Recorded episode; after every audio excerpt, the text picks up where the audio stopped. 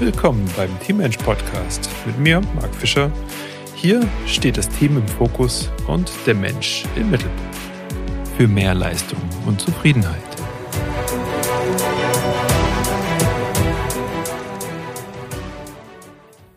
Ich weiß nicht ganz genau, was du für ein Jahrgang bist, aber bei uns hat man früher immer noch gesagt, hey, du Ego. Und das war alles nicht so wirklich, wirklich wohlwollend gemeint, wenn man irgendjemand als Ego bezeichnet hat. Und das Ego ist ja auch schon so, so, so, so ein kleiner catchy Begriff geworden, damit man da einfach ja, vielleicht auch einen guten, guten Hook hinbekommt, dass man die Aufmerksamkeit der Leute erhält. Und ja, ich werfe mich da jetzt vorerst mal in die, in die gleiche Ecke und möchte, möchte heute erklären, was Egoismus in Kombination mit dem Teamgedanken zu tun hat. Und ja, das wird schon, schon auch äh, keine ganz leichte Kost. So viel möchte ich mal verraten aber ich gebe dir ganz gegen Ende ähm, auch noch drei, vier Möglichkeiten mit auf den Weg, wie du, wie du den Egoismus in deiner Mannschaft einfach auch unter Kontrolle kriegst, in beide Richtungen. Ja, das Ganze aufzudrehen und das Ganze auch ein bisschen abzuschwächen. Genau. Also ich würde sagen, wir starten rein mit dem Thema, Thema Egoismus im Team. Ich weiß nicht, was dich jetzt gereizt hat, diese Folge hier äh, anzuklicken. Freue mich auf jeden Fall, wenn ich diese Themen bei den Podcasts höre, Egoismus etc., dann merke ich relativ schnell, ob da jetzt einfach nur so, so Plattitüden gesetzt werden, ähm, ob da einfach jetzt auch mit, mit Begriffen um sich geschlagen wird oder ob man wirklich auch da mal tiefer, tiefer, tiefer reindenkt. Für mich wird es dann immer interessant, sich zu überlegen, wo kommt das Ganze denn ganz, ganz geschichtlich her, weil wir ja in der heutigen Gesellschaft so schnell an Möglichkeiten etc. wachsen. Der, der große Sprung, also das muss man sich auch mal auf der Zunge zergehen lassen, das habe ich jetzt im Netz gehört. Wenn du ganz zu Beginn eine Homepage machen wolltest, dann hat das 250.000 Dollar gekostet.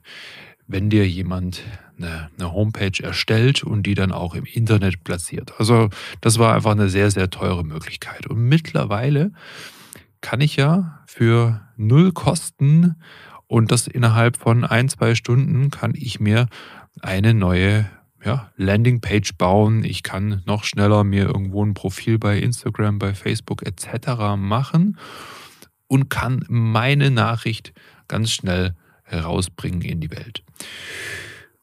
Und wenn man das jetzt vergleicht mit früher, war natürlich dieser Trubel um mich, um meine Gedanken, um meine Ideen viel, viel, viel geringer. Das gleiche hier mit einem Podcast auch. Also einen Podcast zu starten erstmal ist keine, ist keine wilde Sache. Und da muss natürlich auch äh, ein bisschen gesunder Egoismus dann dazugehören, um zu sagen, ah, ich habe euch was zu erzählen. Ich weiß was und das kann dich oder in meinem Fall jetzt dein Team weiterbringen. Ja. Und das hat sich rasant verändert und ja, ich habe das selber ja jetzt auch so, so mitbekommen in den letzten 20 Jahren. Und muss schon sagen, äh, das ging ganz schön flott. Aber jetzt schauen wir uns mal die Jahrhunderte, Jahrtausende davor auch an. Da hatten wir auch Thema Egoismus, immer schon in der Menschheitsgeschichte, aber auch, aber auch diese ja, Selbstlosigkeit, die da auf der anderen Seite steht. Und das hatte natürlich einen ganz, ganz anderen Hintergrund für die Menschen.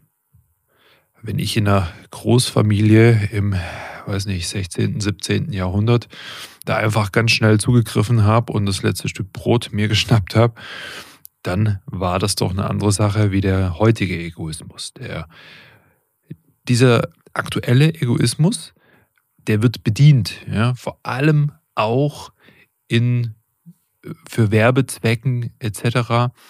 da möchte man, möchte man das Individuum dann einfach auch catchen, damit es schnellere Entscheidungen trifft. Vor allem Kaufentscheidungen werden natürlich als Individuum viel, viel schneller getroffen, wie es eine ganze Gruppe machen würde.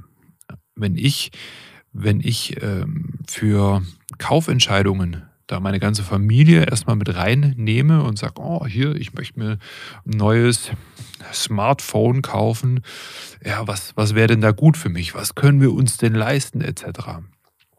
Dann wären, wären Kaufentscheidungen natürlich ja, viel, viel schwieriger. Und damit ähm, versucht die ganze Werbeindustrie, das Individuum anzusprechen.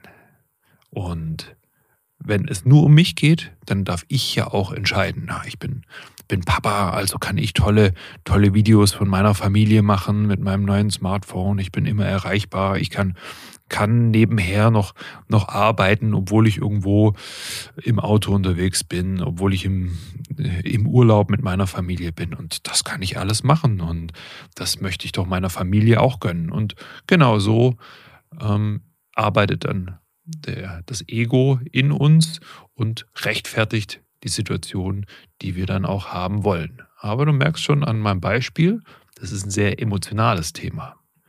Emotionen spielen da immer eine wichtige Rolle. Und es muss aber auch für uns alle dieses, diesen gesunden Egoismus, ein gesundes Ego muss es auch geben. Zu viel davon, da sprechen wir dann von der Selbstüberschätzung, aber ohne das Ego leben zu wollen, das funktioniert nicht.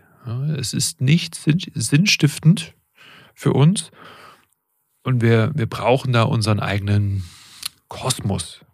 Ähm, dieses Ego ist dann auch Energie und Antreiber für uns, eben aufgrund der Emotionen. Und ähm, ja, Egoismus muss nicht gleichgesetzt werden mit Unfreundlichkeit, aggressivem Verhalten oder ähnlichem. Und das, wie ich es gerade am Anfang schon angesprochen habe, passiert oft in diesen 0815 Beiträgen, die man lesen kann. Oh, Egoismus, der ist ja so, so egoistisch, also ist er dann auch böse. Aber so funktioniert und so leicht funktioniert der Blick auf, auf das Ego, auf unser Ego nicht. Das Ego vertritt vor allem unsere Bedürfnisse, aber diese tiefen Bedürfnisse, die wir haben, die heutzutage fast ausschließlich mit dem Status zu tun haben.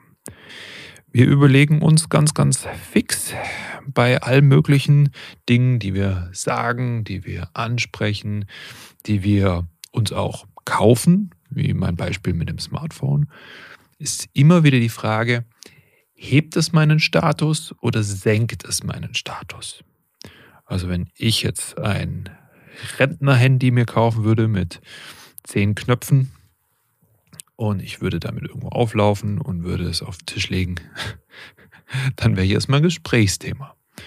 Ähm, die Wahrscheinlichkeit, dass es dann meinen Status senkt, ist natürlich viel, viel größer. Also wenn ich jetzt das neueste äh, iPhone irgendwie aus der Tasche ziehen würde und da wäre gestern der Release gewesen, ja, dann wissen viele, oh ja, guck mal, das, das kann er sich, kann er sich leisten. Damit wird mein Status gehoben und genau diese, diese Dinge, die wir uns dann auch oft nicht eingestehen wollen, die pusht, die pusht das Ego.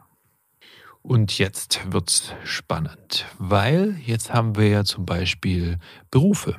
Berufe, wo wir oft sagen, oh, die sind so selbstlos und ich komme ja selbst aus dem pädagogischen Sektor, da ist das auch oft der Fall. Oder ein schönes Beispiel ist auch die Pflege.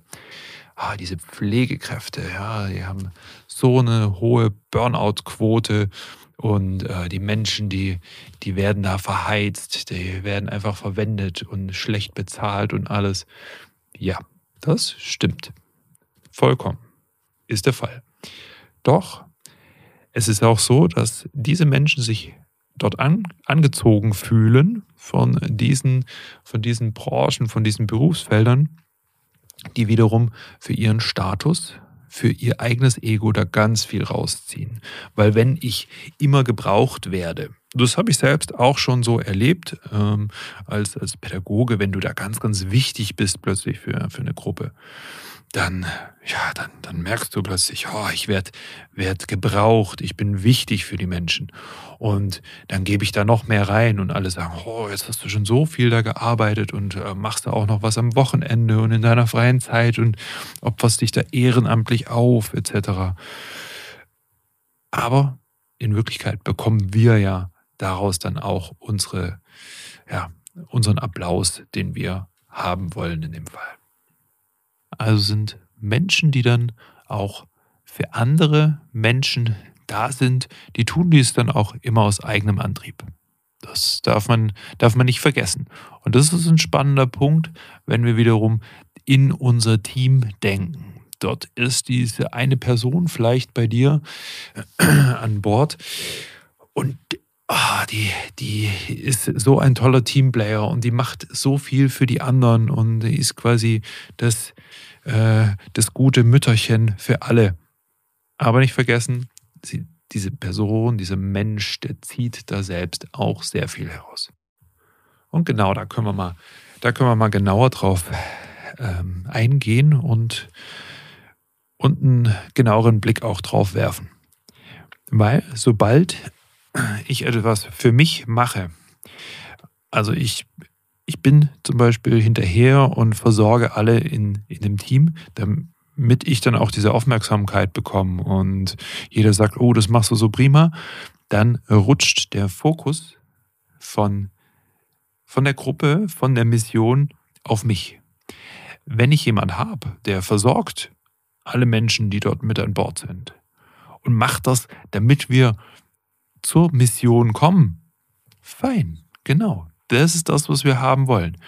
Aber das ist eben dieses, dieses Quäntchen, diese Wahrheit, die man durchschauen muss. Macht, also mache ich zum Beispiel etwas für die anderen, damit ich die Blumen bekomme, oder mache ich das, damit wir am Ende vom Tag gewinnen? Und das ist die große Take-Home-Message von dieser Episode, von dieser Folge hier bei Teammensch. Es braucht, wie immer, natürlich beide Seiten. Also sehen wir das Ganze wie eine, eine Waage. Es muss immer auch was für mich dabei sein. Es muss immer auch was vom, fürs Team dabei sein.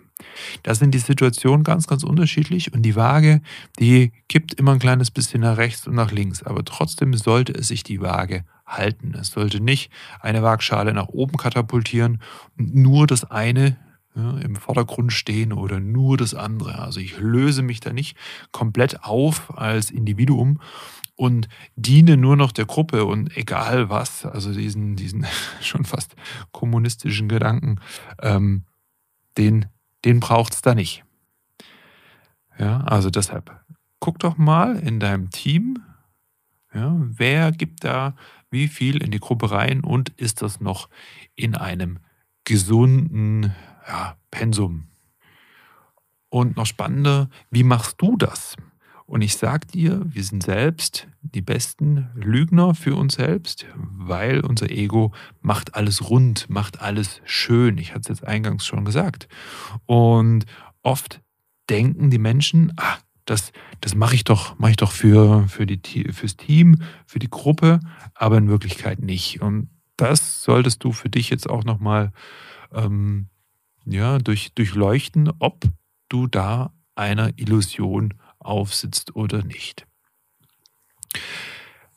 Wie kannst du das Ganze jetzt prüfen und scannen für dich? Ich hatte schon gesagt, da gibt es jetzt ganz zum Schluss, gebe ich dir noch mal ein paar Tipps an die Hand.